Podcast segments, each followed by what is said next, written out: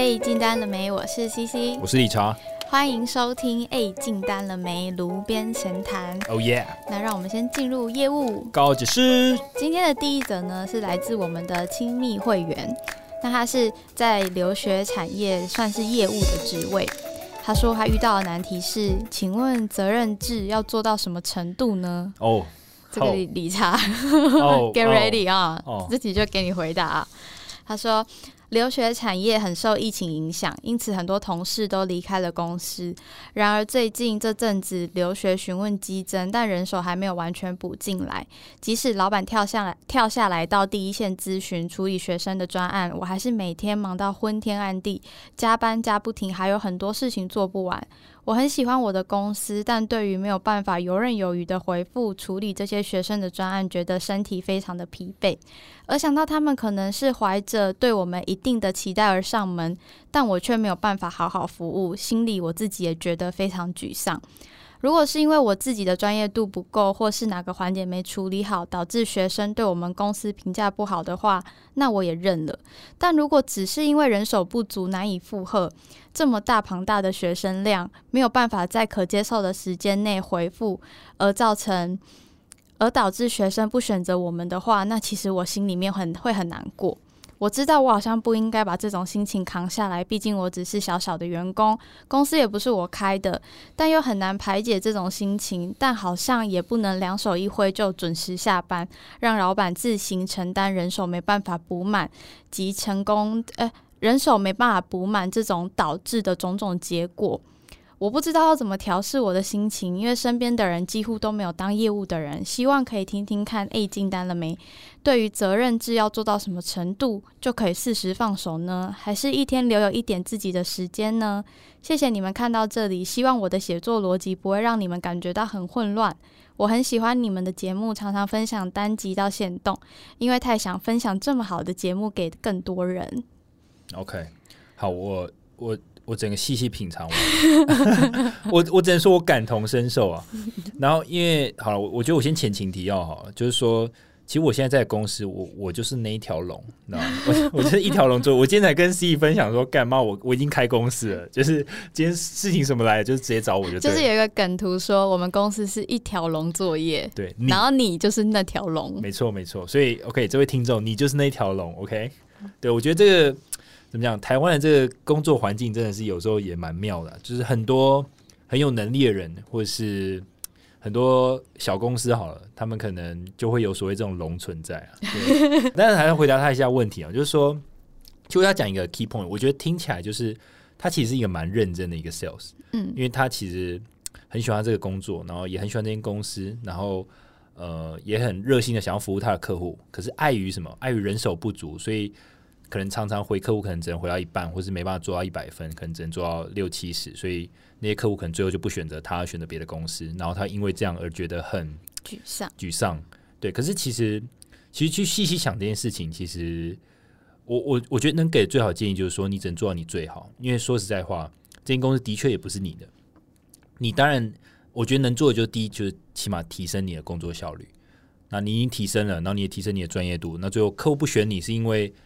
呃，你付出之外的其他原因，就不是你担的责任。比如就是哦，比如你后勤 support 不足，然后他最后选别人。那我觉得，你你其实不用怪自己，你知道吗？因为我觉得你还是尽可能做到你能够 cover 的范围。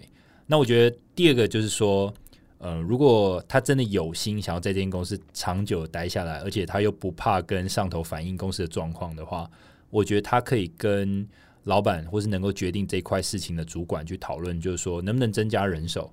或是呃，现有就是这种人手不足的状况，导致客户可能会跑到其他呃厂竞争厂商的公司，是不是可以想一些解决办法？不要说让他一个人去承受这么多事情。就我觉得他可以反映，但也不要就是抱太大期望，就说你反映了公司会解决，因为没有这么好的事情。你是一条龙啊，对，因为 因为说实在话，就是去期待这种事情，那是你去期待别人可以改善嘛。那呃，我我觉得这种期待就是。仅止于期待，嗯，对，因为你就算你有再好的理由，或是你有再好的想法，呃，公司的决策者他不愿意做这件事情的时候，那说实在你也没办法，你要么就是继续做好你的本分，一切你能够掌控的，要么就是你换到其他公司。所以我个人是觉得，比如像我现在就是处在这种状况的时候，其实你就只能尽可能把自己做到最好。以及第二个就是说，你的成就感不应该只来自于呃，你你有没有承担这个客户，就是你有没有进，就是你有没有，就是你的客户有没有给你下单啊？就是说，这不应该只是唯一成就感的来源。因为我觉得，如果你只来自于这一件事情，但是你你能不能赢下这个客户的原因，又在于就是说，你公司到底舍不 support 你？如果你只看重这一点的话，其实你会很痛苦。那我觉得不如就 focus 在一些呃，就是你你自己就可以掌控。比如说，好，我我今天出给这个客户的 proposal，我觉得做的更精致了、更完整了。或者今天客户他可能，比如他刚刚说什么，他是做哪个产业？旅游相关的，呃，留学，留学相关的。嗯比如说留学可能会去咨询你很多留学相关的资讯，比如尤其在疫情期间，其实一个好的留学顾问，可能他能够给的建议包含住宿啊、当地的生活文化，甚至申请学校，申请学校，甚至现在疫情到底疫苗的影响，或是到当地生活之后有没有打疫苗，会不会影响我出入境哪些地方？呃，是不是要带一些那个自费的那个嗯筛检的东西现场？嗯其实这些资讯其实对留学生来讲，其实是非常宝有用，有用宝贵资讯。那甚至还有，当然还有很多网络上的一些社群，甚至就是如果跟呃，比如想要去留学的人，他们可能希望就是说有一个 group 可以大家一起凑在一起，那他有没有这个资源可以协助他？嗯，那我刚刚讲这些都是他可以 offer 的。那如果因为他这个 offer，呃，这个留学生得到一个很好的帮助，即便只是一个客户而已，他因为这样而就是得到一个很完整的 support，非常感谢他，因为他可能能够出国这件事情是他一辈子可能就一次的事情。嗯那也花了一大笔钱，一个目标。那他协助到他，其实你是帮助另一个人完成一个梦想。嗯那我觉得你可以把这件事情当做一个非常强大的一个成就感来源。嗯对，因为不是每个业务都可以做到让你的客户真的打从心里感到满意，甚至会私底下传讯跟你讲说，真的很谢谢你真的。谢谢你帮忙，对这样。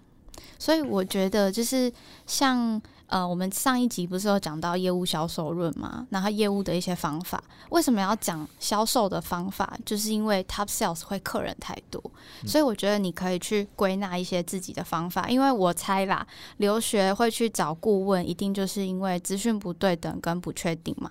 所以如果你可以给呃好读懂而且明白透明的资讯，非常清楚，然后就可以快速的建立信任感的话，那你的客户说不定就会因为他觉得你呃给的资讯非常的清楚，就不会离开。所以会不会这一些客户有一些共同的东西可以给？比如说你可以做一个常见 Q&A，但是不要让客户觉得这是一个敷衍的 Q&A。你做一个你自己版本的，然后每一个客户来都可以先看过这个须知，训练这个破，让这个破有一些自主的自助率。嗯，对，那这样你的客户可能就会因为他觉得你非常专业，然后跟着你走，然后你可能稍微没有时间，但他们也会帮你省时间。没错。其实我觉得是你讲一个重点，而且我觉得这刚好可以拉高一个维度去看这件事情。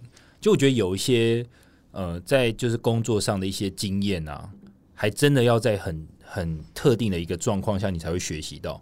举例来讲，我们常常在讲说，如果你到一间非常大的公司，就你进去工作，其实你就只是一个螺丝钉，你被分配到工作是一个被切分到非常细的一块小的工作。对，可是如果你到了新创公司，可能你被负责的工作就是一整个大 project，你可能要跟很多部门沟通，甚至你要去捍卫你部门的权益等等。其实你就是这间公司的 owner。那呃，像他现在的情形，就有点类似这种感觉，就是他必须 cover 很多事情，因为他内勤 support 不足，人手不够，所以很多事情他必须要 cover。可是也就是因为在这种极端的状况下，他必须去想怎么样让做事更有效率，怎么样争取资源，怎么样在这个极端的环境下还让客户满意。嗯，这在这种情境底下，你才会激荡出你成长的方法。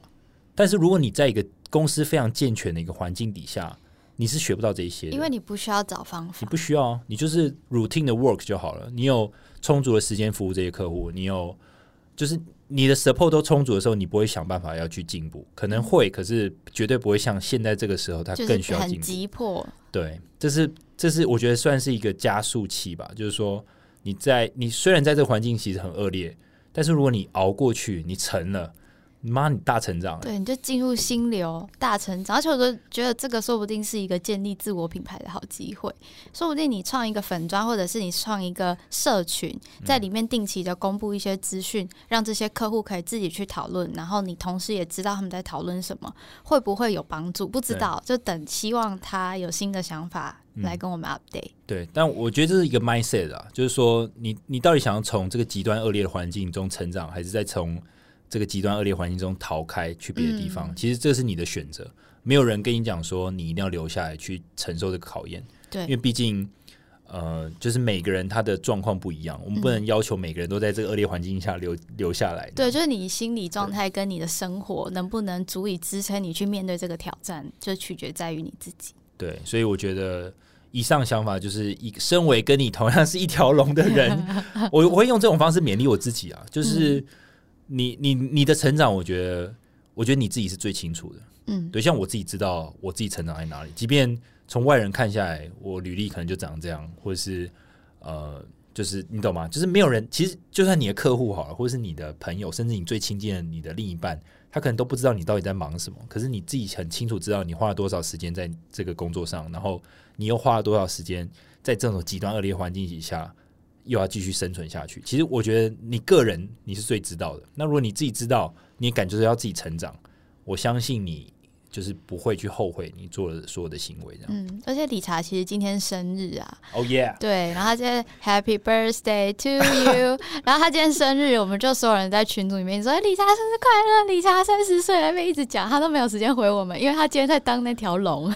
我看我真的没办法回耶，干我真的要爆掉，你知道吗？所以我是觉得啊，就是 anyway，反正就是我觉得就是你的 mindset 就是会影响你怎么去看这件事情，嗯，一体两面，看你怎么选。那没错我们期待你的 update。没错，好，今天是炉边闲谈嘛，没有要讲业务销售论。是是那今天来聊一个主题，我这个主题我把它设定为 never too late，就是永远不会太迟。OK，那今天同时同时也是我们理查，哎、录录音当天是理查的三十岁生日。哦耶，谢谢大家，OK。对，理查正是从二十几岁毕业的。对，欢迎，就是呃，应该怎么讲？因为我们这周录嘛，下周他们来听到，所以下周的朋友们，你可以到 IG 祝我生日快乐，你还接受对不对？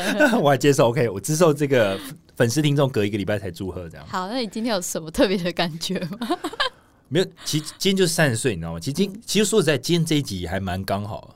我我其实我不知道是刻意安排的怎么，我觉得不是哎、好像真的很刚好，因为我们中间还有漏录，还有延后什么的。对，反正 anyway 就跟粉丝讲一下，就是今天其实刚好录这一集的时候，刚好就是我今天生日，然后我们今天聊的东西刚好就是跟对，就是奔三有关，就是对三十岁这件事情。对，那我们先聊一下，大家你有没有听过一些三十岁的一些刻板印象？哦，三十岁就是要买房买车啊，然后结婚生小孩啊，就我觉得最标准就是这样，嗯，就是所有人只要大学时期可能听到三十岁，可能大概就是这个样子吧。哦，年纪好大哇，他三十了哎。对，三十，其实可是我现在三十，我就觉得。我今天如果再去大学里面混进去，他们也不一定会发现我三十。是吗？我觉我觉得 OK，somehow OK，嗯但我我意思就是说，三十岁的确以男生来讲，我我先不讲女生，因为女生可能她有她有更其他的一些烦恼，但我觉得男生在三十岁的时候，的确会希望自己是一个有肩膀的男生。有肩膀的意思，当然就是说你你有足够的钱，然后你有实体资产，包含我刚刚讲的房跟车，然后就就总体来讲，你是一个事业上已经在步入稳定阶段，甚至起飞当中的男人。嗯，对你才能给你另一半幸福，或者你家人出什么状况的时候，你可以做 cover。所以我觉得，就是刻板印象，就是你好像一定要有什么成就啊，嗯还有一个稳定交往的女朋友，好像快要结婚了啊。对，就是你人生应该要就是到达这个 level。对，你人生的那个蓝图应该快要画，那个着色快被涂满才对。对，你不能只是画草图。对，对，不行不行，而且你不能再用橡皮擦擦掉，你要开始涂颜色。对，不行。对，那如果对女生来说，就是三十岁可能觉得是，哎、你要结婚了吗？哎、那你要生小孩了吗？因为三十四岁以后就是高龄产妇，所以对女生来说，其实她更有生理年龄的限制。当然，现在有冻卵的技术之类的。那其实大家对于三十岁的这些臆测啊，这些刻板印象，在在那个社会上有一个词，就是心理学家有一个词叫做“三十岁拉警报”，哦英文叫做 “thirty deadline”，就是我们自己为自己设定，好像三十岁是人生的一个。截止日期、截稿日期，好像为了要在三十岁之前做些什么，但你又不知道自己要做什么的时候，你就会开始很迷惘。对。但其实我们今天要讨论的是，其实你在所有年龄层的时候，你都会感受到不同的迷惘。对。只是因为你从二十岁大学毕业到社会，你会特别特别的迷惘，这个迷惘会很深。原因是因为在我们呃工作以前，我们的人生都是安排好的。嗯。幼稚园、国小、国中、高中、大学，突然你一到社会之后，你好像被丢在大海的正中间。嗯。那你也不知道哪边是陆地。所以你也不知道往哪里游，所以你可能就会在中间感觉到很迷惘。对，但是其实你从二十岁开始往外游，不管游到哪里，都可能感觉到迷惘。所以其实三十岁拉警报，这就只是一个呃大家的误会而已。其实三十岁没有什么警报。嗯哼。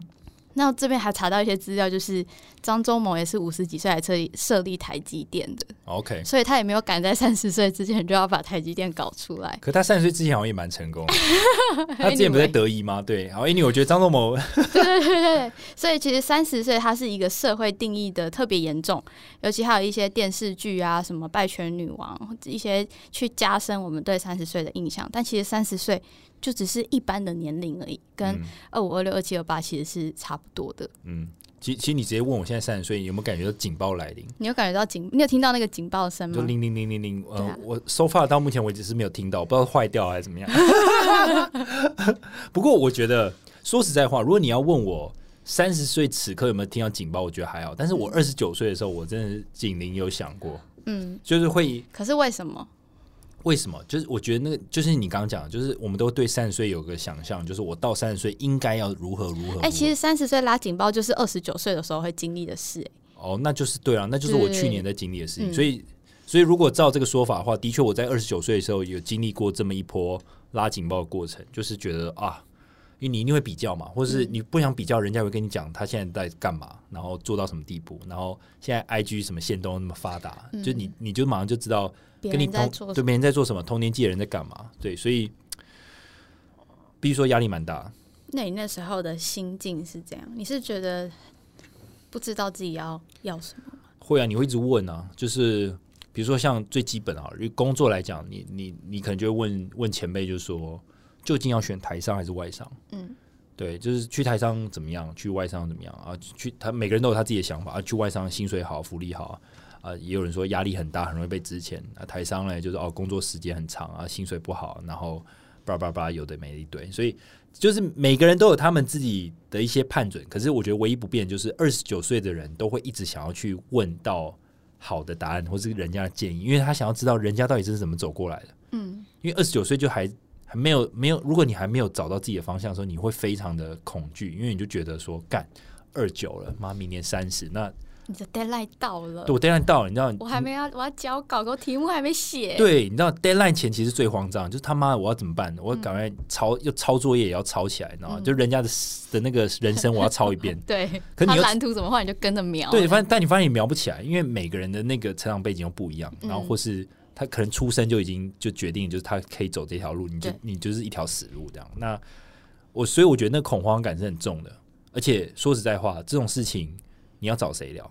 找你爸妈聊，你爸妈也会只会就是没办法。我觉得你爸妈没办法从设身处地跟你讲这个年纪怎么样，他们也只可能大多数时候也会跟你讲说要加油，或是我们大家都是这样熬过来的。这里呢，我看书他就有提到说，为什么你的爸妈没有办法理解你的二十九岁的危机，是因为就是我们的爸妈或者是呃更年长一辈，他们通常都。没有什么选择。哦，不是他们失智，不是不是不是，就是他们在他们那个年纪的时候，学校不会跟他说你很棒，你有无限的选择，你以后想要做什么都可以，因为他们以前的教育是比较自私的，就是读书考公职，甚至是当医生，反正就是非常自私，就是几个选择，这五六个选择你选一个去做啊，就这样。然后你就就会很安稳，但是我们不一样。我们一九九零年代、一九八零年代以后的小朋友，就是现在的大人，我们从小就被教育一个好像是一个充满希望的未来。我们可以做任何事情，我们可以上外太空，然后我们想要做什么都可以。但是我们在出社会的时候，我们才会发现，其实好像不是什么都可以。嗯，而且反而会因为我们做什么都可以，我们变成不知道要做什么。嗯，就选择太多，反而不知道做什么。对，那就会变得就是那个迷茫感，就是所有人都会经历的。你可能二十六岁会经历，你可能二十九岁会经历，所以这就是一个呃普世，其实就是大家都有的一件事，但是大家不会把这个迷茫感放在社区媒体上，嗯所以你就会觉得，哎、我的朋友为什么都知道自己在做什么？嗯，那为什么我有这种很迷惘、很孤独的感觉？哇，这很恐惧哎，说真话，还是等下回去马上发个线动，呃，我好害怕。害怕，快 求讨拍取暖，对干！我现在做 podcast 是对的吗？好累哦。我现在在这间公司对的吗？求求解，这样对干多慌张这样。所以他就有提到二十几岁啊，在三十岁以前的人，或者是现在三十几岁的，呃，这些嗯青这些青年们，很喜欢问别人说：“你觉得我应该做什么哎、干就真的是这样哎、对我我我现在就是只要有机会跟就是比较年长的前辈或者怎么样，那我觉得他愿意分享，我都会问说，那他觉得我现在应该怎么做？老实讲，我都会这样。不管我的客户或者我的朋友，或者我的前辈或者我的主管，只要我逮到机会，我就会问这件事情。嗯，但我会发现，我我必须讲，你可能会更恐慌，？”对，因为大家讲的都不一样，都不一样。而且像我也很喜欢问别人一个问题是：你觉得我怎么样？嗯嗯，你觉得我做这件事情，你的看法是怎么样？对所以其实我们这个世代的青年，就是很多选择，但其实同时我们对自己的了解很少很少，嗯，而且有时候对自己的了解会是来自于别人对你的判断。对对，没错。哦，好难过。就是所以我觉得必须说这，我觉得我们现在刚描述的可能是一个这 upset 的来源到底是来自于哪？就是这个难过的流程，其实来自于你，你你你可能选择太多，然后你你对自己没有很了解，你未来要怎么走，然后你你盲目的去询问别人的建议，可是每个人答案又不一样。我觉得这个 upset 的感觉是有点经济上有点影响，嗯，因为我们的前一辈，他们的确是在一个努力就会赚大钱的时代。嗯你只要 follow 这五套剧本，选一套走，你就会有一个很安稳，甚至很高薪的生活。嗯但是我们在这个很变很就是变动很多、新科技很多、什么事情都要 catch up 的时代里，其实机会相对就没有那么多。像嗯我们的老板之前会跟我们说，嗯他年轻的时候可以做到那个程度，那个是时代给他的机会。嗯他说我们这个年轻的这个时代的年轻人，就是呃，我们小时候过得比较优渥，嗯，但是我们出社会的机会就可能没有他们那么好。哦，好像也有点有点道理。嗯，所以就是哎，有点难过。但我觉得，我我个人还是觉得，就是如果要回回馈一下，就觉得，我觉得机会还是很多，嗯但我觉得有时候怎么样，就是 stick with it，就是因为选择很多，你要怎么样从中挑选一个你真的很想做的，一直往下一走下去。我觉得如果有办法这样做的人，他他通常都会成功了。就是你要去多尝试一些你可能喜欢的东西，然后用删去法，嗯那这也会成为你所谓的呃 identity capital，就是组成一个你是一个怎么样的人。，OK，所以嗯什么是 identity capital？Identity capital 呢，它就是你热爱做的事情，或者是你做过的事情，你走过的路，你看过的书，你说话的方式，跟你的经历，跟你的兴趣嗜好，成就你组成一个 Richard 会组成一个 CC 这样子。所以你觉得我从小做的每一项行为，比如我我小时候我可能游泳啊，或者我小时候呃可能喜欢画画或拍片啊，就你说他无形之中我在做这些兴趣的时候，他会成就我这个人，是不是？对，他会成就你的个性，还有你青少年的时候是怎么被对待，会成就你对你自己有没有信心。OK，还有你需不需要安全感？那你出社会之后，哦，这边要再讲一个 fun fact，是为什么大家很强调你二十几岁就要开始做些什么，是有原因的。嗯，那这个原因是来自于生理学的原因，就是我们的大脑是由下，这是科技科学家说的，不要怪我。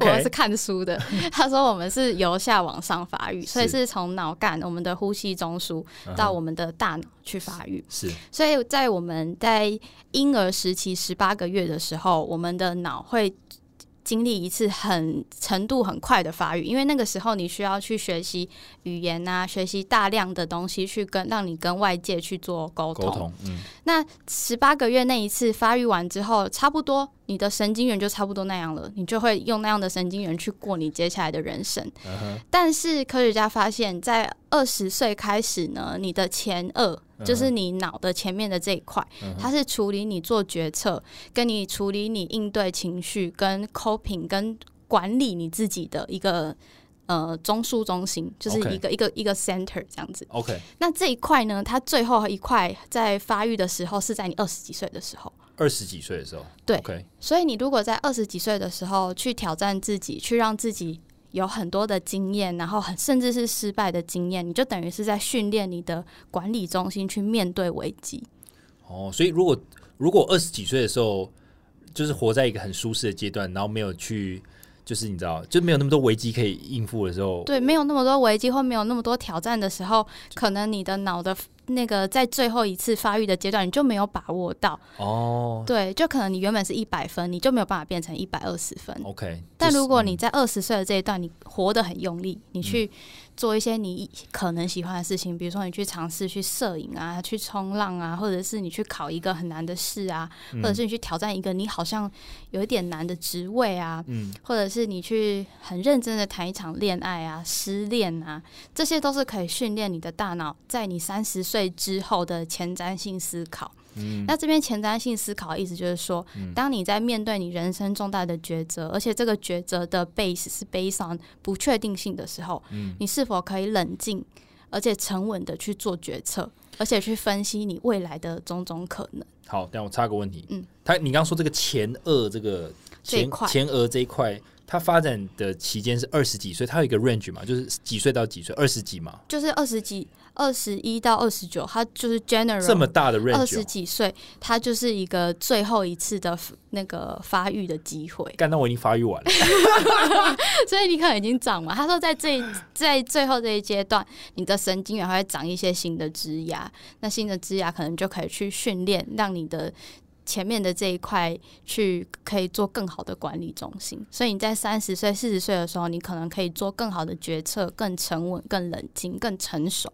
嗯。哎、我觉得我听完你这个讲法，我觉得我稍微欣慰了一点，嗯，就呼应一下，就是前面就是我们粉丝一条龙这件事情，就是我觉得还是呼应一句，就是如果你越年轻的时候，你就碰到越多挑战，其实是好的。对是好的，对很痛苦，但是如果如果我用你这个方式理解的话，好像他对我长远的未来三十岁以后的生活，好像会是一个很大的帮助。对对对，就在决策的时候于你把你的脑力再开发，那你的开发的那个 range 就是你未来可以使用的，OK 那个 range。OK，所以如果你反而换言之，如果你三十岁，应该说你二十一到二十九的这段时间，如果你让自己过太舒适，嗯可能你从一百趴变成进化到一百二十趴的这个机会，可能就会比较渺茫。这样，对，但它就是一个 plus。如果你没有你你来不及了，其实也没关系，因为嗯你有可能过去你早就已经就有很多历练啦。然后其实情绪啊跟做决策，这都是可以再练习的。在练习。OK，对你只是少了那一个二十二十 percent 而已。对，所以我觉得我们大家可以正向思考，就是说你，我觉得在，尤其因为我们听众其实大部分都是二十几岁的人，二十几、三十几，对，二十几、三十几，所以我觉得，我我觉得，其实如果你还是在二十几岁的人呢，其实我觉得赶快把握你这段时间，就是各种挑战，就勇于去接受它。那你这这段时间会是你一个大妖精的一个时候。嗯，那我觉得对于三十几岁的人，我其实就像我现在三十几岁，我觉得，我我觉得就是说，因为过往的时间其实已经回不去了嘛。对但是我觉得，如何在三十岁到四十岁，或者是四十岁以后，能够做出其他更棒的决定，我觉得，我觉得这还是可以再更加强了。就是说，我觉得倒也不用说一定要因为二十几到二十二十九这段 range 有没有受限制。受限这样，它就只是一个生理学、一个客观事实的一个陈述，对但是实际上，大家在行为上也有可能，有些人在二十几岁的时候很用力的去挑战自己，但三十岁的时候开始放弃自己啊，哦那他不就没用到？是所以还是取决在你个人啦。对，你不会领先，但你也不会迟到，没错就是，看你怎么使用。所以这时候就是。所以，嗯、就是科学家跟心理学家就很建议大家可以在年轻的时候开始累积自己的那个 identity capital，就是刚刚有提到的嘛。嗯，那再去定义一下这个社会统合资本的意思，就是说，它是一个你对自己的投资。这个投资呢，会决定你是一个什么样的人。嗯那这个投资呢，它也有可能是你可以在履历上写的东西，比如说你的学校、你的 degrees、你的工作记录，然后你的一些考试的成绩，或是你参加的一些社团活动。那它也有可能是你的 personal personal 的一些呃特质，比如说你怎么说话，你怎么处理问题，你从哪里来，跟你的长相怎么样。嗯对，所以这些就会组成你是一个怎么样的人。那今天我们访问一下理查，嗯回首过去三十年，嗯，你觉得你在角色，你个人的角色上，你有做什么样的改变？其实我觉得这个问题是，第一个我我觉得它蛮有趣的，因为我我后来回想起来，其实我每个阶段我在做的事情都跳跃跳蛮大的，然后而且每个时期的我可能的个性或者讲话的方式，我现在回想起来真的很不同。比如说，好，就我国小的时候，可能就是那种你知道，就是大家喜欢在那边，在我是属于那种很喜欢讲笑话的那种人。哦，你国小就讲笑话，对，讲笑话跟模仿。可是我其实我我我我以前是那种陌生人我也照讲的那种，就是有种你知道班上的开心果，就是很吵的那种，就是会被点名说你很吵，可是大家又很喜欢听你讲笑话那种。然后就是，所以以前那个时候的个性啊，就是偏向就是说很活泼，然后很喜欢跟人家 social。可是我不知道为什么，我我开始长大之后，可能到国中吧，就上国中，国中可能那时候刚好。青春期，青春期我不知道，可能那时候因为我妈妈逼我，那时候要去游泳队，就是去每天要练游泳，嗯，所以变成他在逼你存 capital，、啊纯 capital。我觉得他没有想那么多、哦，说实在话，说实在，我觉得我妈没有这个这个认这个这个没有这个认知，绝对没有，OK，绝对没有。对，但是因为也因为那个时候就是疯狂的训练的关系，所以变成我们那时候是这样嘛，就是我们早上六点就要就要练一餐，就六点练到八点嘛。然后八点就是买买早餐，然后去学校上课，然后通常那个早早九的第一堂课就开始吃早餐，就然后吃饱就是你知道血糖会升高，就想睡觉，所以又睡了两堂，然后中午再吃饭，然后下午就上课嘛，然后上课完之后晚上大家放学会牵手牵手回家，或是一手起牵手吗？哦，可能有些人会牵手，哦有些人 OK 不会。然后像我就是要赶快骑脚踏车去再去训练，对再去游泳再队，去游泳。那游完泳大概呃从大概七点练到七点半吧，然后就回家吃饭，然后写功课等等。所以我人生就是很 routine，早早上训练、上课、上课，然后训练，然后回家吃饭，然后每天都这样过日子。然后可是我的生活就变得跟其他同学很不一样，嗯，所以我跟同学之间的互动变少，因为我上课时间可能在睡觉，然后我下课时间我在训练，所以无形之中我的可能我的个性有转变，就不是以前那种喜欢说笑话的人，我变成因为游泳这种东西是很一个很个人的运动，嗯。你在里面你是听不到不能聊天，不能聊天，然后你又是不断就是在追那个秒数，因为嗯。教练会就是有码表，或是旁边有个大时钟，你要比如说哦，我们会规定说哦，这一趟就是比如说五十五十五十五十公尺，然后八趟，那你一趟比如说哦四十秒内要完成，类似这样的，那你就要时间到了就要出发，时间到了就要出发，然后一个项目一个项目一个项目这样，就是没有让你休息。嗯对，游泳是一个这样的运动，很个人的运动，所以我我觉得从那时候开始，我就话就比较少，就是你比较不会，就你回会回到你一个很个人的一个状态，就跟自己对话，然后想想一下，有很多内心的想法，所以你跟国小就差异很大。对，所以我我就举这两个青春期的例例子，然后一直到我出社会之后，我觉得每一份工作的工作形态也会影响你你不同的发展。比如说我从以前是做媒体业的，嗯那媒体业就是看很多新闻啊等等，那可能就是相对就是比较轻松啦，就是说在看这些媒体时事，你有点像每天都在看新闻啊这样。那可是一直到现在，可能做科技的 sales，科技的 sales 你可能就要对到很多 CTO level、CEO level、C 反正就 C 叉 level 的人，那你可能你你的谈吐总不能再像你以前那样，以前那样，就不管是呃以前喜欢讲笑话，或是以前然后媒体业那种轻松的姿态，可能会比较你必须要正式一点，用字遣词也对会比较好一点。对你你必须期许你自己是个顾问，然后你你讲话方式当然也要针对他们的公司，你要有一些看法、一些想法，你要对他们公司有了解，你不能嘻嘻哈哈，你也不能就是很畏畏缩缩。所以其实、我觉得呼应你刚刚讲的，其实每一个阶段，其实你做不同的事情或做不同挑战，其实那个你说那个叫什么什么 capital。identity identity capital 其实影响的成分其实不一样。就像我以前谈吐，我也不是这样，嗯，我以前就是你知道不会这样讲话，但是不知道从某个时期开始，它就演变成我这样讲话的一个你知道。而且你以前媒体业的同事，如果听到你现在这样子跟客户讲话，他们可能也会觉得你真的改变。哦，他们光是知道我去做业务的时候，他们就说：“你可以吗？你会卖东西吗？” 然后我就说：“你懂这个东西吗？这个东西你懂？”然后我就呃呃呃，就是你知道，你知道，就是还是到现在，所以其实你在这些年间，你也自己就存了很多资本啊。光是跨产业、媒体业，从是算写手嘛，编辑、编辑对编辑，然后到科技业的业务，然后再到另外一个科技业，然后也是业务。对然后以前在呃我们公司的时候，你对到的可能不是 CT、不是 C 不是叉的等级的人，那以前还有跟更大的等级的人在做 presentation，所以这就是不同的 capital。嗯，那你这边还有提到你有，你觉得你有自己从愤怒青年变成三思而后行的人？哦 OK，其其实我觉得愤怒青年是我是这样写，是因为呃，我觉得在进应该说什么刚进职场之前嘛，就从大学时期一直到刚进职场之前，我认为我是一个愤怒青年，就是那种你不是正大的？没有没有没有，就是因为可能就是因为是正大的吧，可能就是会。其实不能讲正大也是一个 capital，自己讲一下。好了，你也可以你也可以这样讲，但是 anyway，反正有一阵子，不管是什么太阳花学运啊，或是你知道台湾的政治总是你知道风风雨雨，然后很乱，然后那时候就是你你可能没有想到你要赚钱等等，但是你你更 care 的是你的国家到底怎么样，就是哦，身份认同。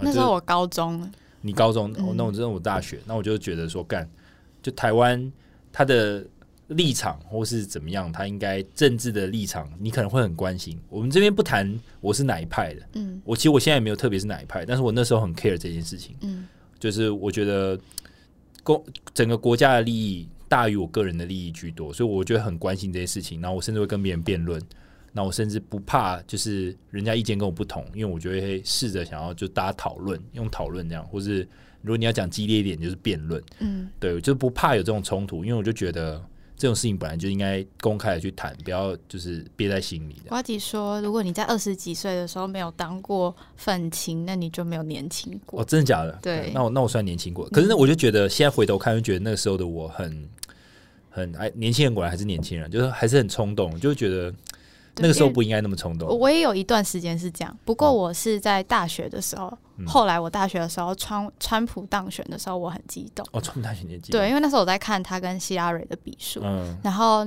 那时候对川普的想法就是他很歧视女性啊，嗯。然后对于一些第三国家的人非常不尊重啊，嗯。然后把伊斯兰教的人都当做是嗯，呃恐怖分子啊。然后，盖所以我围墙，嗯。所以那时候他当选的时候传了一个超长的简讯给我妈跟我家人，我就说我觉得这太可恶了，什么什么。但是后来发现，哎、好像他的立场的确有 favor 到我们。，OK，对，对，不，你你讲那个时期，刚刚我已经过了，你已经过了，那时候你就没感觉。对我那时候看就觉得，哼，虽然川普就我可以分析两，我那时候情其实我可以分析两派，就是我知道大家一定很讨厌川普，但我觉得川普一定会上。哦，我那时候就是在那边拜托希拉蕊，拜托对，所以我那时候我我大概有，反正我的同温层就有两层，就是两边，因为说我大部分同温层都是讨厌川普的，那、嗯我大概也知道他们为什么讨厌，就是你刚刚讲的那些。对对对，就那些。但我觉得就是那就是同温层，就是我就觉得他还是会上。所以 anyway，我想表达就是说我那时候已经过了愤青的日子，我已经学会就是我要三思而后行，就是我觉得 OK，反正这世界就是长这样，那我去硬是要说什么什么，好像不会帮助到什么，对你也改变不了什么，就诶变得有点消极，你知道吗？但是我还是关注但就比。较现实啊。我觉得不是消极，就是比较现现实，对实。对对。那后来变三思而后行，就是你说你已经过了那段时候嘛？就我觉得三思而后行的意义有点像是说，我不会像以前一样意见不合我就想跟人家争论，我反而就是我有时候我会停下来一下，就是我那口气不会马上吐出来，你知道吗？比如说你遇到人人家跟你意见相左，你不会想马上跟他对轰，你反而会就会想要附和他说是你，你我觉得你讲的没错，这样哦，你会就是反而不要争吵啊。对，因为我觉得我觉得每一个论点一定都有好几种面向，那我觉得我要的。我要的就是我要听到不同面向而已，我不是要去跟你这个人争对错，我是要、哦，对我的立场变成有点转换成，就是说，哦，原来有这样的观点存在。OK，好，我收集起来到我的口袋里面，可以哦听听看。对，可以听听看。那我也没有想要指，我我觉得我可能听起来，我觉得就算我觉得不合理，我也不会想去硬是跟你讲，因为我觉得那太耗我力气了。嗯 对，因为我觉得，因为我觉得就是你这样认为，那你有他你的意识形态嘛？那我跟 B 聊，啊 B 有他的意识形态，我每个都要去吵，我也太累了吧？嗯，对啊，因为因为很得省力耶。因为我觉得每一个就是我觉得意见归意见，但是他他还有其你知道这个人还有其他功用，你知道吗？对，你知道有些人他适合跟你聊哪间餐厅好吃，但他不适合跟你聊政治立场，治立场。对，或者是感情建议，他可能就是只要一律感情问题都提分手，那这种人就不适合聊感情，懂吗？嗯，对对我现在也是，我现在如果是，但是我的看法是我如果预知到这个人跟我立场不一样的话，我就不会去碰这个议题。对啊，对，因为我我怕我如果太冲动，听到反对意见，我就会想要争。哦。对，所以我是以避开冲突的心态但但如果我认识新朋友。我这边讲一个我很变态的心理，就是我我现在想，就是如果我知道这个人就是讲话就是这样，或者他立场就是那样，我如果一对一，我不可能不会把这个话题把它引出来。那如果人很多的话，我就可能很贱我。可能就是，我就是想，嗯，我就是把你立场引出来，然后我就要看其他人怎么跟你吵。没有啦，这就是偶尔这样，就是我觉得蛮有趣的，恶趣味，对。那我觉得我自己的个性的改变，我是从一个相悦的相悦的好好小姐，变成一个个性比较立体的人。相悦的好好相悦的就是没什么个性的人。但是吗？我以前我以前大学真的没个性，而且我大学就是什么事情都懒得自己做，然后我也不会怪别人，我也不会生气，但我会让人家感觉到我觉得自己很委屈。可你以前不是做辩论社的吗？呃，就是辩论社的社团，我是在讲就是一般做报告的时候、跟同学之间的相处，我反而很习惯委屈自己，哦但是其实我委屈自己的这个行动，别人都感觉得到，OK。所以别人就会觉得啊，你不想做你就说，你干嘛都不说，你干嘛都懒得自己做。OK 所以我就会把自己变成是一个很可怜的角色。OK，但是我是当业务之后，我才开始我的脾气才开始慢慢的就是一点一点丢丢到这个社会来。所以你这你在隐藏在里面。对，因为我好好小姐如果来当业务，我一定会被吃的死。是是是对，所以我现在的个性就是很外放这样子。OK，所以你你是因为你换了工作之后，你反而必应该说业务这个职位必须让你就是这样讲话吗？对对对，而且因为我也发现我以前也比较不快乐，嗯，就会觉得一直都觉得自己很委屈，但其实没有必要这样。所以嗯后来就是遇到你们，然后遇到凯莉这个个性那么外放的人，我才知道哦，原来可以这样子用，就是性格是可以这样子用。哦，就是你看到有人去做这件事情，你就觉得哎、原来可以这样释放这样。对对对对对，OK，酷、所以你就因为这样认识了这样的人，然后又换了这样的工作，这样的职能需要这样讲话，所以你就累积了这样 identity capital。对，所以我可以同理那些觉得自己很委屈的人，但我也已经不是那样子的人了。OK，对酷。好，那再来是你觉得你过去十年你的生活形态跟人生目标有什么改变？过去十年跟也不是十年啊，就是过去啊。跟现在人生目标有什么改变？我觉得以前哦，我知道，我觉得我以前做事情的时候，我比较不 care，就是不不不叫那么不务实啊。你这里写说你以前做事是希望可以做对世界有意义的，嗯然后你现在是希望是做对自己有意义的。等一下，这样听起来会，变比较自私。等一下，不能不能不能这样理解哦。好，你解释。就像我，我觉得愤青的阶段其实有点类似，就是说，呃，我我希望做的是，可能就是你你比较 care 就是整个世界的环保啊，什么碳排放啊，或是人权啊等等。我现在还是很在意哦。我现在也在意，对，这就是我要讲的重点。我没有跟你有冲突，但是我我要讲的是说，我虽然我我写到这十年来变化是，我仍然 care 这件事情，嗯，但我我在 care 这些事情当中，我也开始 care 比较务实的，就是我自己个人的利益。我自己个人利益可能包含就是说，OK，我赚多少钱，然后我我有没有能力照顾好我的家人以及我的另一半，或是我在乎的人，甚至我的朋友。对，就是我，我觉得我以前是没有去想这些事情的，就是我，但是我我现在开始，我会把我的这一块也纳入我这个大饼里面去考虑。对我以前是不会去想这些，我觉得说赚钱那件事情就是一定真的是，就是很很怎么样，很可很很邪恶、欸，铜臭味吗？对啊？就铜臭味。我要自由，我要民主。对，就是你知道以前这种愤青时代，就是总是会特别的左派，左派就讨厌资本家的游戏。对对对对对，那但我现在就觉得，你知道，就是回过，就是修正一点，就我还是 care 这些东西，但是同时我还是要，你知道，面包还是要有，就是要校正啊，对，校正自，己校正回归，对，校正回归一下，对，就是就是啊，认错回归嘛，这种认。错回归。对，嗯，那 C C 呢？你你如果问你这十年会不会就回到你十几岁的？对呀、来说一下你十六岁，我这里因为昨天真的想不到，昨天是写说嗯从拿零用钱变成一个经济独立的人。OK，对，因为我还蛮合理的啊。感觉到最明显的就是开始自己付一些账单的时候，才发现哎、诶好有嗯好多钱要付哦，因为以前没有这种感觉嘛。对，嗯，对，然后还要缴税啊缴税、牌照税啊什么的，说哎、嗯就是这些钱其实还蛮多的，这样子对，。蛮合理，蛮蛮适合从十六岁到二十六岁这个区间的。怎？怎么办？我没料。好，那如果就是我还要去找一些资料，然后它有有一些方式可以帮助你建立你的 identity capital。因 OK，为大家可能会觉得说，哎、我不知道我现在的工作算不算，对或是我现在的兴趣算不算？那其实都算啊。嗯但如果你想要有意图的去建立自己的这些呃 capital 的话，以下有这些方式，我简单念几个，大家可以去试试看。他说，第一个是呃，去设定一些一个月内要达成的目标，或三个月要达成的目标。比如说，你三个月内你想要呃打桌球上手，嗯，这种也都可以。或者是还有一个是呃离开一个具有他呃有毒的感情，嗯哼，就是分手那些让你呃很看低自己价值的渣男渣女。嗯哼，对，但这感觉比较难。再来就是呃，对一些事情开始下一些承诺，嗯对，不要害怕做 commitment。，OK，对但是这个 commitment 可能是你的兴趣嗜好，或者是一个 project，、嗯，或者是一个人嗯都可以，就是开始 commitment，不要害怕说你会不会花时间啊？对，在书里面还有讲到，就是二十几岁的人很容易怕自己浪费时间。，OK，对他很容易怕说，我如果现在投入这件事情了，那如果这件事情不适合我，我是不是浪费时间？哦，对，但其实心理学家说这个不是在浪费时间，因为你没有做这件事，你就找不到真的适合你的事。嗯，我觉得我觉得这个的确可以深聊一下，就是说，但，我觉得兴趣这种东西，或是适合你的事情，真的不会一开始就找到。不会，对啊，就像我今就见最近啊，常跟一些前辈聊，其实真真的有些事情是你要预告，你才知道你喜不喜欢。不要我举，还是要回到我们粉丝的例子，这条龙业务，OK，嗯，OK，就是你你必须在旅游产业，可能哦不留学留学产业，你可能遇到这种极端情境，它其实在测验你到底你对这个产业你还在这种极端环境下你还喜不喜欢它。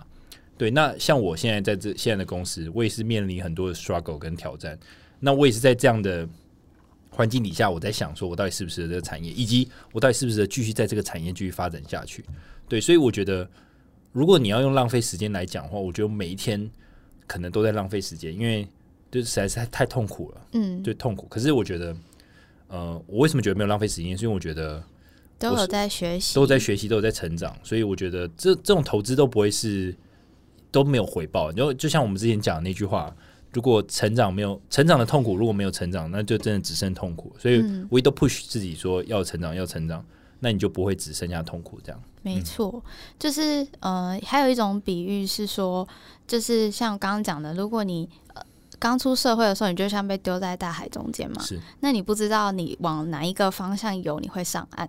所以，如果你害怕不知道往哪边游而不游的话，嗯你就永远不会上岸。对，但你有可能游错，但你也因为你游错了的这一段，你才可以慢慢的找得到你的方向。对，嗯，所以就是不要害怕去做承诺，然后可以多读一些阅读，因为阅读的话，就是你可能跟这个厉害的人距离很远，但你可以透过一本书去知道他的看法跟他的世界观，对，去改变你一些想法。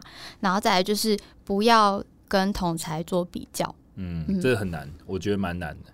他他他只讲这样嘛，就是不要跟同来做比较。他的方法五十一种，但我就简单念几个。，OK，，就是比较 general，不要比较，然后再来就是 take a break from social media，不要太常看社群媒体，OK。哇，这个这我觉得这最后这两个还蛮实用的，嗯可是我觉得又很难。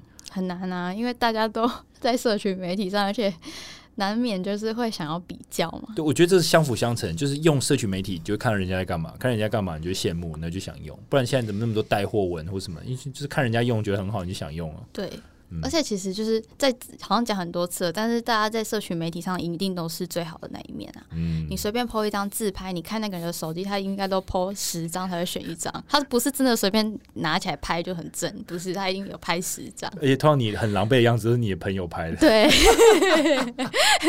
那梗图不是有你自拍的样子，跟你朋友拍你的样子。好，那再来呢，就是他会又再提到一个东西叫做弱连接，哦，然后英文是 weak ties。嗯那这些弱连接的定义，就是那些你没有很熟的朋友，嗯或者是那些你不熟的认识的人。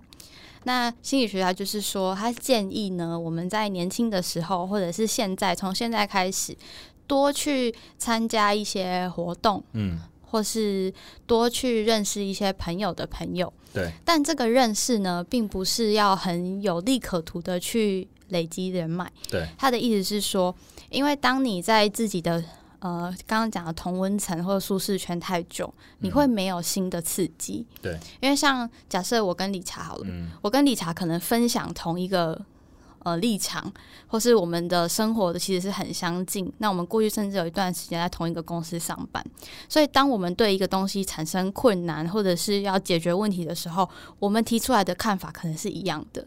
但如果今天有一个朋友是理查的朋友的朋友，他来看我们的东西，他就会有全新的看法或者是想法。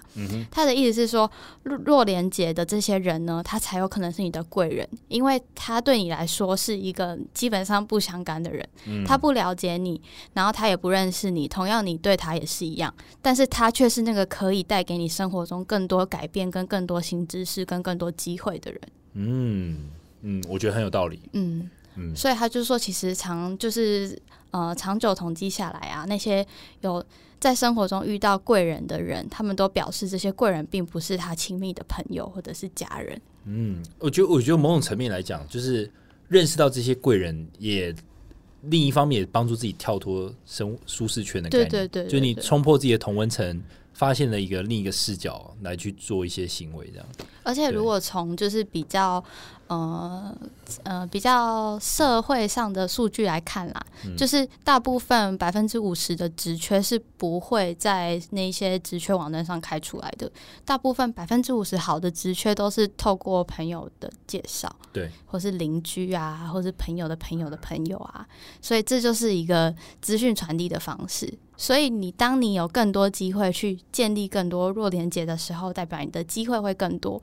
所以，其实这里要讲的是，不是要你去很积极的认识所有人，应该是说，当你你应该卸下心防，去认识一些新的朋友，然后并且去跟他们做一些真挚的交流。嗯哼，对，OK，嗯，就不要放弃任何一个缘分啊！我觉得这种感觉，没错，没错。那这些人也有可能会带给你一些呃不同的启发。好，那。接下来访问理查。回首过去，你有没有觉得自己有一些冤枉路可以不要再走？OK，假设你今天可以跟你二十岁的你讲的话，我觉得，其实我在回答这一题的时候，其实我就脑中第一个想法是说，嗯，我我我的路有可能是直线的嘛？这件事情，就因为我其实前面有讲嘛，就是我我的人生其实变化蛮大，就是从从可能以前以前小时候是游泳队的，就是游泳嘛，就游泳就是你的。最大需要做的事情，就我游泳的比比例，甚至比我念书还要多。嗯，对，以前甚至直接要走体育班的，所以你想可以想见，这样的生活就是一个体育为重，然后读书其实就是你就是有就是有很大一大段的时间，你都是自己一个人在水里。对，没错，所以就是你很难跟人其他人有什么交流，而且回家就是打电动。对，所以其实这样的生活其实也过了快十年吧，就从小到大这样。然后呃。我先回答，我觉得有没有冤枉路这件事情啊？嗯，我我第一个，我觉得我觉得没有。嗯，对，因为我觉得我回想起来，我每一个阶段虽然都做了一个很大的改变，但是每一个大的改变，其实我都得到了些什么。对，举例来讲，比如从我我决定从游泳开始，就是怎么讲，从游泳队退出，然后开始念书，这是一个很大的决定。因为那时候甚至就是你知道，我爸妈还语重心长问我说：“你确定？你确定不继续用游泳的方式保送？”高中这样嘛，因为可以保送到蛮不错的高中。我说不要，对，因为我大概知道他未来出路可能就是很限缩，可能我可能只能当教练或者继续当选手。对，那我那时候其实有我自己的顾虑，所以我就没有再继续走下去。这样，对，那开始读书之后，我也认识了很多我以前不会认识的人，因为你知道游游泳队就是会认识很喜欢运动的人。嗯，开始读书之后会认识很喜欢念书的人。那很聪明的人，聪明的人也有，然后也当然也认识到一些呃很爱玩的人，因为学生嘛，所以他们会玩很多其他不是运动类的，可能是音乐啊，或者是呃他们有一些是康复社啊，或者是热舞社的，你知道，你知道高中就是那么多这种很多有趣的人，或者有些人喜欢化妆，对，或者是弄一些很奇怪的头，那他们就就很 popular，你知道吗？就是这种东西是我以前没有接触，就是很多样性。对，对我来讲那是一个异世界，你知道吗？就我以前，我以前只是在水里，我现在好像上了陆地，然后就见到这种奇形怪状、奇形怪状的人。而且因为我那个年代还 流行那种流行那个水母头，你知道女生我知道上面弄很蓬玉米须那种，对玉米须，我想干，这太太太神奇了。水里面没有这种东西，对，水里面没有这种东西，干水里面真的没有。所以后来你看这样转变之后，那我刚刚也提到嘛，我一开始在媒体业，那媒体业看新闻的人。结果你后来要变科技的业务，干这转变超大。你懂科技产品吗？其实我一点都不懂。嗯，但是我进来之后慢慢的学。那所以，我意思就是说，你每个转折，其实我觉得我都看到不一样。因为你就是在那个特定的位置，你就会学习到一些特别的东西。所以我回首起来，其实我每个阶段，其实比如说，如果以前没有媒体业的经验，我可能现在做 podcast，我不会那么觉得很有趣，我得心应手，因为因为媒体也其实就做过类似的事情，我们也必须要上影片，也必须要下标题。标题对，像 podcast 我们每周也其实会有标题嘛，我们也必须讨论说我们应该做怎样的内容、怎样的访谈。其实，在媒体业这件东西，其实都是需要去讨论的。嗯，知道对，哎，对啊，是的，是一样的，真的是一样。你要知道你要访问谁，你知道你文字要怎么写。像我们每个月会有感谢信给我们那些订阅的伙伴，其实我也会自动的帮大家润稿。嗯其实其实那就是你以前的累积嘛。如果你以前没有去做这样的工作，其实你你现在去做，你反而会很生疏。嗯对。可是就是因为你过去有这些经历，所以造就你现在做了某些事情，它可以就像贾博士说，你以前这些行每个行为，connecting the dots，对，它都是会连接在一起。对，会连成线。对，所以我觉得你问这个问题说有没有冤枉路，可能隐含的就是说它到底有没有可能会是一个直线？那我觉得是我个人答案是，我觉得不太可能。就我觉得路一定都是这样弯弯曲曲的，就像股价一样。对，所以对，所以我觉得，如果你叫从三十岁这样回首起来，我会觉得，的确每一个阶段都在做很大的不同的决定，但是每个决定的背后，其实也都代表着那时候的那时候自己的选择或是成长，嗯你会带着不一样的东西到下一个阶段，那都会让你在下个阶段有不同的成就。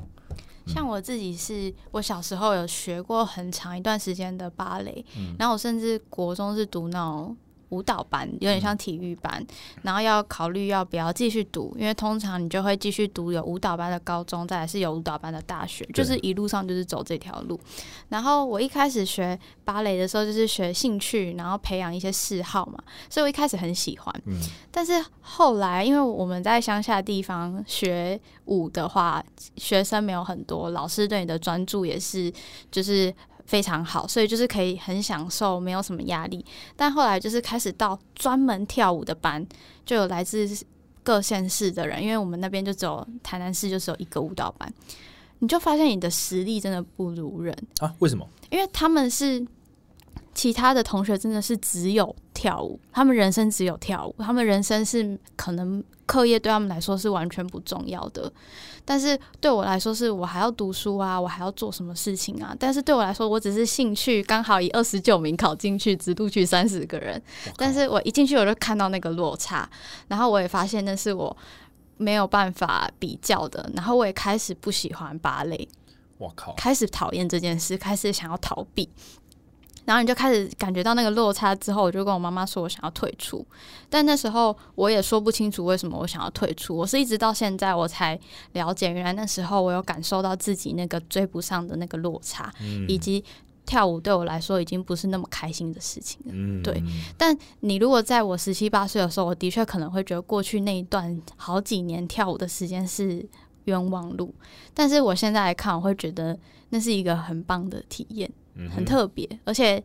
因为我有学跳舞，有学芭蕾，可以让我在出社会有时候压力比较大的时候，可以我懂得欣赏这个艺术。哦，嗯，对，所以你其实你就你并没有觉得浪费时间了，说实在话，对，就是还蛮有趣的，甚至是一个很嗯特特别的人生经验对，。因为不会有人，其实我觉得很少人会从小会有这种舞蹈训练。那你看，嗯你还进到专门班，你几乎就像我以前那种游泳队一样，你就变成很专业的舞者在对对对培训的。对对对，然后我们每天就是有两嗯三个小时都是在跳舞这样子。嗯，所以我觉得好啦，其实没有什么是真的是冤枉路，可能你当下觉得是冤枉路，但你把时间拉长，这些都是你的必经之路，就是成就一个你是什么样的人。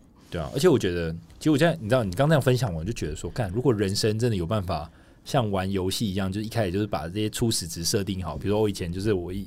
比如从初心者，我不知道这样举例你懂不懂？就是初心者一一一转职就要变剑士，剑士就一定要变骑士，你不能就中间换成巫师或者什，么。哦那好无聊哎、就你就你的人生好像很限缩，你知道吗？可我就觉得，因为人生本来就是变化多彩的嘛，所以如果你回忆起来，你以前年轻的时候有跳过舞，或是学过游泳，或是你知道做很多不同的，其实我我觉得回忆起来算是蛮开心的一件事情，而不是说哦，我一一如一来就是念书哦，当一当就是特定的职业，对，差点想讲医生 攻击医生，医生，怎么了？医生也很辛苦啊。对我意思是说，不是大家世俗认为就是一定是叭叭叭叭，就是你知道。对，一定是有很多元的各种不同的事情组成，变成你现在这样子。对，那最后再聊一下，就是所谓的探索自我跟浪费时间的差别是什么？探索之问了，嗯，好，因为像是我们要去定义什么事情是在探索，而非浪费光阴嘛。因为听众如果听到这边，他可能也在思考说，那他现在做的事情是所谓的探索自己喜欢的东西呢，还是会不会是在浪费时间？那我这边的想法是，呃，你有没有在浪费时间，跟你是不是在探索自己，其实你很你很清楚，嗯，因为。你现在在做的事情跟你的能力对应，也你也很清楚。如果你现在做的事情远低于你的能力的话，那你有可能就是要换换个事情去做。比如说，嗯，像有一些例子，他是举例说，有一些人想要做。艺术家，他想当画家，他想要去呃，或者是他想去画廊工作，但他一直不知道该怎么开始，然后他也不知道要从哪一方面开始，会不会浪费时间，有很多的顾虑，所以取而代之，他就先到餐厅去当服务生啊，完全。不不相关的，对，但是因为他为什么先到餐厅当服务生呢？因为他怕他随便投一个履历会浪费他的时间，会不会他到这个画廊只是做行政，跟艺术没有关系？所以他决定他要再想一下，那他就先去做呃服务生。但我不是说服务生不好，我的意思是说他的心里面想做的事情是别件事，但取而代之，他先去做一件相对他来说相对简单的事，而且他也不喜欢这件事。哦。懂我的，我好像懂你意思，就是你没有往你心里最想去的那个方向走啊。对，对你感觉有某种程度，我觉得有点在欺骗自己，或者逃避选选择。自己应该要走，就是有一点把自己的人生按暂停键，但其实你的人生还是继续在往前。哦，就你以为你按暂停，不然你人生还往前走。对，你以为你按个暂停，先去做简单的事，但其实没有，你的人生就是一直在往前。时间不等人，没错。那这边有有找几个就是 criteria，你可以去检视你现在在做的事是哪一个类型。第一个就是你有没有在学新的技能或者新的东西。再有就是你现在做的事情啊，会不会呃带你更接近那个你以后想成为的人，或是你想过的人生？嗯，对，我嗯，我觉得这个标准蛮就蛮鲜明的。嗯，对。那再来就是你有没有透过这一份工作，或是你现在在做的事情，增加你的 networks？你说你的人脉网络吗？对，你的人脉网络。嗯哼，对，OK。或是就是你身边认识的人，这些是不是对你来说是一个优势，是个好处？还是你很讨厌他们？对，还是你根本就不想跟这些人在一起？对，嗯。再就是，嗯，这个就我不一定。他说，你相你是否相信你现在在做的这件事情，或是这个产品跟服务，你是否对他有信心？嗯嗯，看看个人，看个人。再有就是，假设你现在突然财富自由了，你还会想继续做这件事吗？哇哦，嗯嗯，我我觉其实我觉得他他他想要的都是怎么讲？就是你你是不是真心喜欢这个东西啊？我感觉起来，对对对，你你你你你你不是因为钱财，然后你不是因为其他状况，你是真的很喜欢这些东西。对，那我觉得，如果我觉得他意思可能就在于说，当你把 C C 刚刚讲那几个条件罗列完。如果全部都，我觉得其实你只要有一个有 check，你就 OK 因为我觉得五个，我觉得五个都有有点太难了。真的假的？因为好像五个都有，就好像你要找到你人生的挚爱的那种感觉。哦，对，也有可能。对，可是我觉得，我觉得如果五个都 check，的确就是，那你真的很厉害。应该说你真的很喜欢这件事情，而且就也也就代表说你真的是你就找到了，你找到了，你不是在浪费时间，你真是在这叫什么？探索自我啊！我知道了，如果你没有满五个，但你至少要满一个，那就是等于探索自我。但如果你满五个，你就是找到了。你找啊？如果你一个都没有，就是赶快找下一个。我觉得蛮蛮有，而且它其中有一条很有一条，我我觉得我特别有感触，就是说你有没有成为一个。你有没有因为这件事情成为一个你更想要？对你有没有更接近那个你的目标，或是你未来的生活形态？对，其实我觉得这蛮关键，就是你你不可能去做一个事情是你不喜欢的，结果还反倒就让你成为你很你你你心目中你你你想象中最好的自己。对你不太可能，你不太可能因为一直当服务生，你就成为了一个画家，不太可能。对，那是呃偶像剧会出现的，你可能在。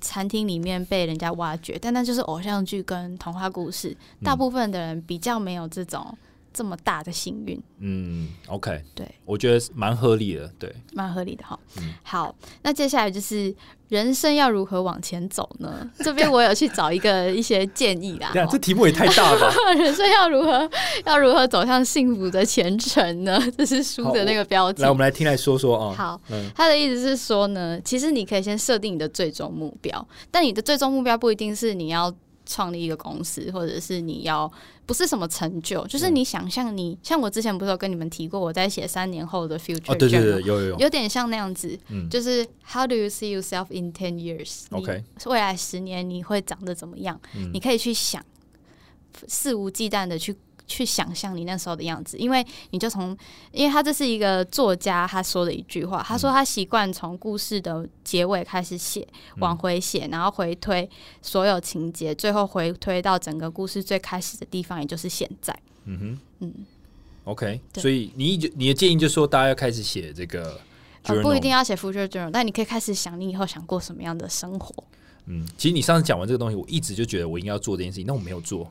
你今天讲，我才有想过快。做！你过年有九天，你就先做这个东西。哎、我觉得这其实，我觉得说实在，你这样一点，我就觉得这个东西真的很重要。嗯就是我觉得，我觉得它会更有更有方向感嘛，应该这样讲。而且你越写，你的吸引力法则就会越吸引那些东西。我是这样子相信。就你边写，你就边往那个方向走。对，OK，我觉得这个建议是好的，原因在于说，如果像我现在没有去写它，我就觉得我每天就像是一个你知道勤奋的蚂蚁，每天在那边工作，嗯，但是我我我不知道我要到哪里，你知道吗？因为我我没有像 C 一样有写这个 journal，所以我不知道我十年后我在哪里。我也不知道我在哪里，我只是写一些很肤浅的想法。但你起码你写了、啊，对对对对，那我我没有写的时候，我就觉得，其实我觉得没有写还有一个更大的问题是，你有时候你不知道你活着的意义是什么。或者你不太敢去想这件事。对，也有可能就是我觉得，我觉得，所以我觉得还是要写，嗯因为嗯，你不写的时候，你会陷入一种负面的感觉，或是一种茫然感。好，下一个 deadline，下一个 deadline 是不是？就是过年啊，就是过年，就过年把它写完了，让我们交换看。看压力超大。你确定你要玩这个 game？好啊，可以啊。好，那其实今天就是在讨论这个主题的时候，因为我们也不希望跟过去有太多重叠嘛，对，所以我也跟凯莉跟 Jarvis 聊很多，他们两个都有很多很多的意见，可是他们都不来录音。干 妈的废物，但这是 Jarvis 在这里送大家一首诗，超级跳痛。那这首诗叫做《每个人都有自己的时区》，嗯，而是中文还是英文的诗？呃，是英文的诗，但我就不念了。它的英文叫做 "You are in your time zone"。那它最后这个诗的最后，我会贴在链接，大家可以自己去看，还不错啦。它简单的就是在说，其实你的人生的呃成就，或者是你人生的目标，不应该被年龄而有所限制，因为世界上有很多很厉害的人，他们都是大器晚成。就是不一定因为说他们在二十几岁做了什么，就二十几岁可以马上成功。是每个人都有自己的发光的那十五分钟。那是什么时候出现呢？就不知道。那你在哪一个时区呢？也都没有关系。你没有领先别人很多，但你也没有落后，你就是在你自己的时区，你过得很好。这样哇，我觉得这是一个非常温馨的 ending，非常有 Jarvis 的味道。，对啊，就是很像他会分享的东西，以及很像他会想要做结尾的东西。他中午还在那边念给我听。真假？你说在 You are very much on time and in your time zone。Oh my Oh my God，这这不知道他为什么要突然分享？他知道我们这一集要录这个吗？对啊，因为我在跟他讨论，我说我不知道要怎么讲。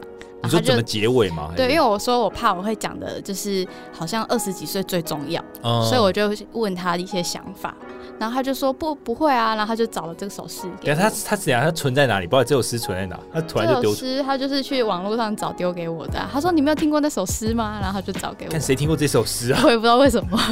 You are not in your time zone. OK，对，他就说放轻松，你没有落后，也没有领先，你在你自己的时区里，而且一切都会准时。你们都给我回来录音，Jarvis、Kelly 也回来录音。好，这个我喜欢。好，喜欢。好，那就祝福各位观众，哎、各位听众，不管你现在是几岁，嗯二十岁、三十岁、四十岁、五十岁，你都有你自己的时区，没错，你都正在发光。对你总有一天，应该说你总有一天会发光发热，然后、嗯对，没错，我们大家一起期待那一刻吧。好，那今天就到这边。